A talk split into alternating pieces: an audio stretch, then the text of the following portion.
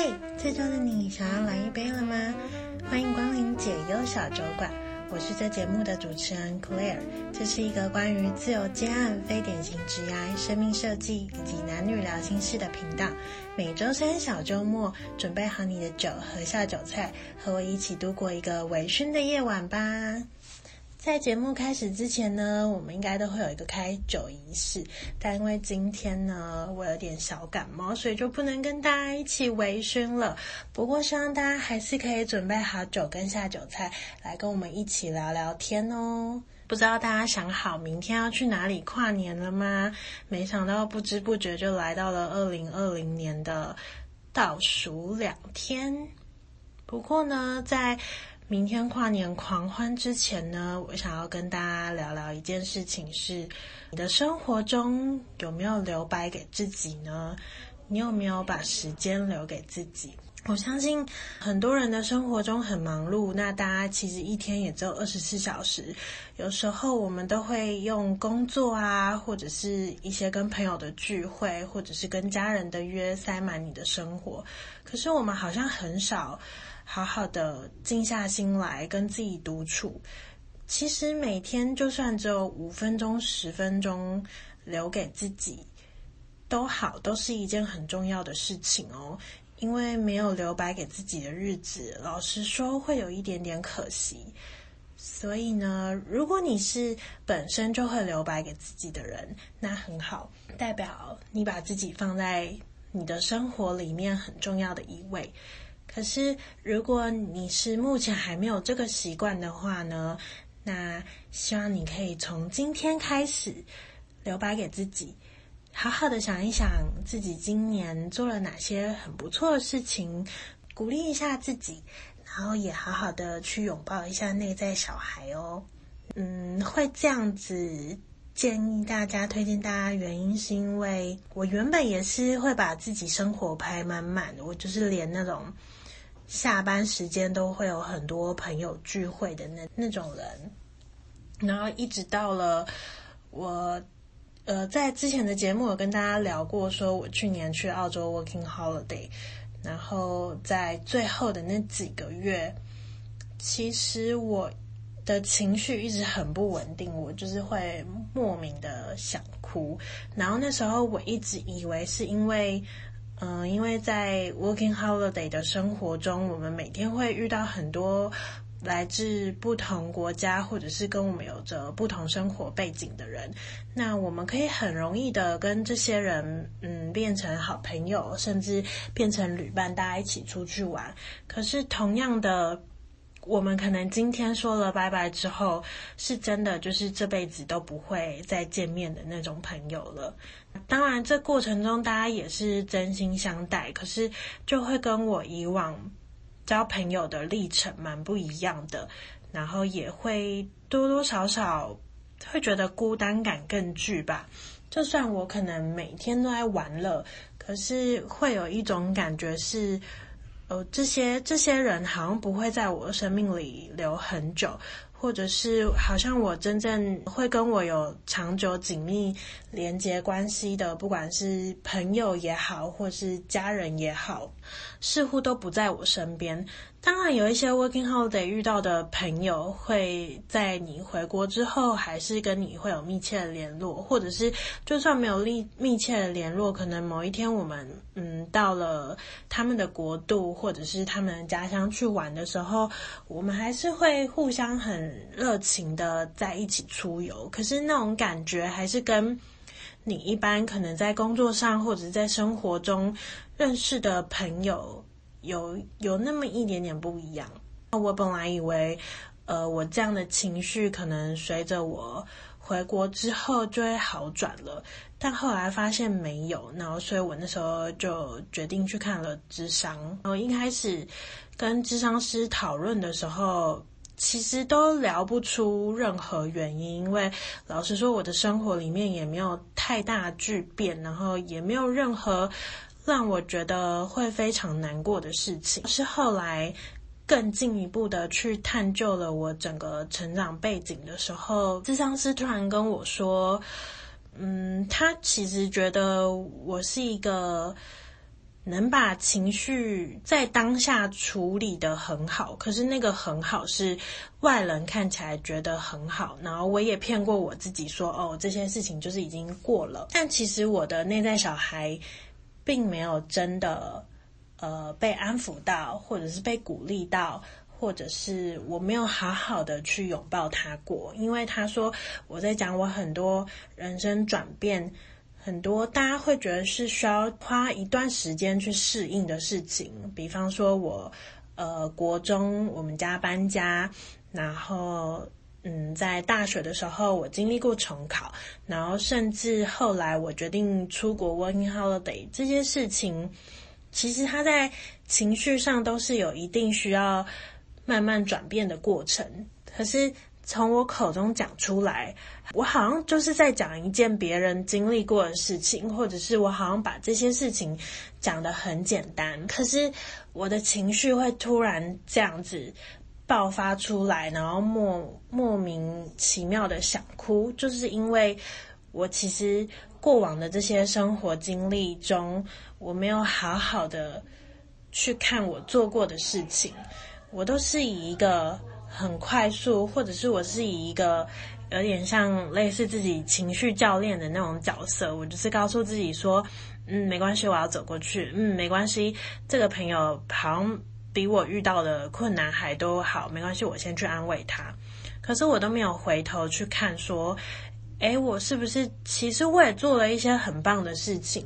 我也需要被好好的鼓励。或者是，其实我也有经历过一些很难过的事情，我需要自己好好的拥抱自己，去安抚自己呢。这个是让我那时候咨商完，我觉得我自己有惊讶的点，然后跟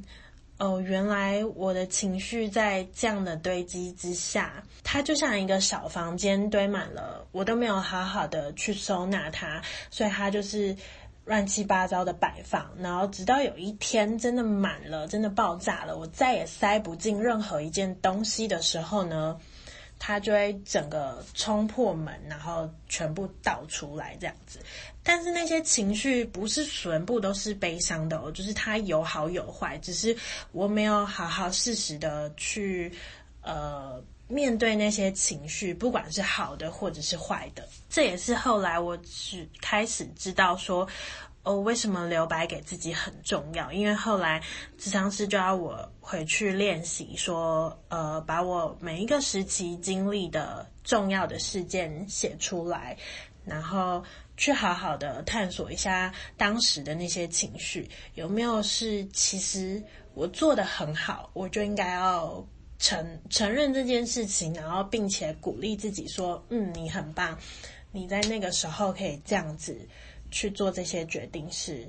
很厉害的。”然后或者是有没有我在那个时候其实很悲伤，可是我硬要让自己就是不能沉浸在那个情绪里面，我没有好好的消化完那些情绪，我只是把它封存起来，然后可能我告诉我自己说。嗯，没关系，哭完这次就好了，不要再哭了，就就这样结束吧。但是，他其实我的我内在那个小孩没有觉得说，嗯，就可以这样结束了。所以这些其实都是我们很需要留白给自己的原因。当然，有时候，嗯、你可能只是留一段时间给自己，不管是跟自己对话，或者是好好的喝一杯茶，看一本书。好好的伸个懒腰，打一哈欠，或者是放空，在这段时间都好。只是你需要有一段时间，这个时刻呢，是专注在你自己身上，让你自己觉得至少我自己是有注重我自己的。我觉得这是一个蛮重要的概念。慢慢的，你也会发现，嗯，独处其实没有那么的可怕，你反而会谢谢你自己。有把时间留给留给自己，这听起来很像绕口令，但但它其实是我们每个人生活中蛮重要的一个对自己的小小仪式感。那希望大家可以在年末的时候呢，除了想一想新年新希望之外呢，也可以真的留白给自己一段只属于你跟你自己相处的时间哦，然后去好好的看看你的内在小孩需要什么，因为他其实内在小孩就像，嗯、长大一点的小孩，他可能脱离了婴儿时期，但他可能还是会有一些想要被关怀、想要被呃秀秀的时候，就像我不知道大家。知不知道？如果你有观察小孩的话，有一些小孩他其实是会在呃大人在的时候才哭，因为他就是想要引起你的注意力，想要让你知道哦，他受伤了，他不舒服了，想要让你关心。我会发现这件事情，除了我自己的观察之外，我最近也有听一位在当老师的朋友分享，就是。他们班有一个有情绪障碍的小孩，所以每一次当他觉得情绪卡住过不去的时候，他就会整个大爆气，然后他就会在学校就是满天满天跑这样子。但是他有一个很可爱的举动是，当他在跑的时候，他会回头看老师有没有跟上来。如果老师没有跟上来，他其实就会停在那里等，因为他做这些举动其实就是。有一点点就是想要让老师注意到，然后让老师可以去关心他，那进而让他的情绪，当然他要靠自己慢慢缓解下来。可是因为他知道有一个人在关心他，然后有一个人会想要问他说：“哦，你气消了没啊？刚刚到底在气什么？”这些事情对他来说是有一定的安抚效果的。我们内在的小孩其实也需要我们。对于他投予这样的关注，让他知道说，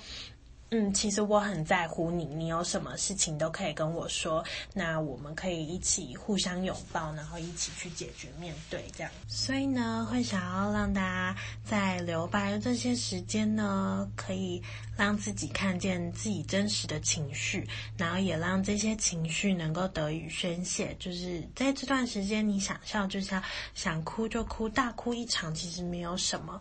总之呢，你要让你自己的内在小孩觉得。哦，他所有的情绪表现都是可以被你接纳的。那慢慢的呢，他也会因为这样子，慢慢的变勇敢。因为你去承认了，不管是悲伤啊、愤怒啊、开心啊、高兴啊，任何你真实的情绪呈现出来，让他感觉到完全的被接纳。虽然生活中还是会有大大小小的压力，但我们会慢慢的去练习说，跟这一些去达到一个。平衡，那也就是可以慢慢的让你去拥抱你自己内在的那个小孩。然后，当你可以开始理解跟心疼自己的时候呢，你就会发现你其实慢慢的在靠近和拥抱自己了，也会觉得，诶，我好像跟自己的关系有点改变了，我不再这么的压抑着自己，然后不去表达自己真实的想法。那因为你自己跟你自己的关系改变，你也会觉得。呃，身旁很多的关系也会得到一个比较好的进展。希望大家呢都可以透过拥抱自己内在的小孩，为关系带来更多的爱，然后跟鼓励哦。当然，在独处的这段时间呢、除了跟自己对话之外，你其实也可以做一些呃让自己觉得被宠爱、让自己觉得疗愈的事情。比方说，你可以在这段时间你开箱，你给自己买。的礼物啊，或者是吃美食，任何会让你觉得心情愉悦，会让你觉得有呵护、有被宠爱感的事情，你也都可以在留白这段时间做哦。因为客户感跟宠爱感，除了来自于我们爱的人给我们之外，其实我们应该要都是那个最爱自己的人，所以我们应该也常常需要给自己这些惊喜。我记得。呃，在我今年很喜欢的一部韩剧《机智医生生活》里面，我很喜欢的一个角色是蔡颂和。他是一个很厉害的专业医生，但在大家眼里，他好像把时间全部都奉献给了工作。可是在我看来，他其实是一个很会生活的人，因为他有自己很热爱的兴趣是去露营，那他也愿意为了这个兴趣去添购很多看似不必要，但其实他自己买的当下会觉得自己有被疗愈到，很开心的感觉。然后我永远很记得有一次他。呃，在办公室，然后有人通知他说，哦，有他有大型包裹，然后需要他去领一下。然后他的朋友就问他说，你又买了什么东西？然后他就他就讲了，就是一些露营才会用到的器材，可是并不是那么的必要的那种。然后我就记得他其中有一个朋友就就觉得，哦，你为什么要买这样子？你为什么要买这些东西呢？然后。他另一个朋友就马上安慰他说：“做得好，做得好，就是意思就是说，你今天买任何东西会让你自己感到快乐，不管别人懂不懂，反正你自己觉得开心，你有觉得有被宠爱到的那种感觉，其实就够了。”然后另一个让我很印象深刻的画面是，呃，也是这个女生，就是蔡颂和就问他那个刚刚那个质疑他。的那个男生朋友说：“你有多久没有买东西给自己过了？”他们的他们的呃年龄背景是差不多快要四十岁，或者是已经四十岁的人了。然后他问的那个男生又是一个呃在剧中经历了婚变，所以独自带着小孩的一个爸爸的角色。那时候那个男生回答不出来。但我心里就觉得，我们都以为买东西给自己是一件很稀松平常的事情，可是会不会当我们到了这个年纪，我们有更多生活中的牵绊，比方说爸妈开始需要我们照顾了，然后我们有下一代出来了，会不会我们其实就会，呃，很直觉性的忽略掉了自己其实也有一些想要的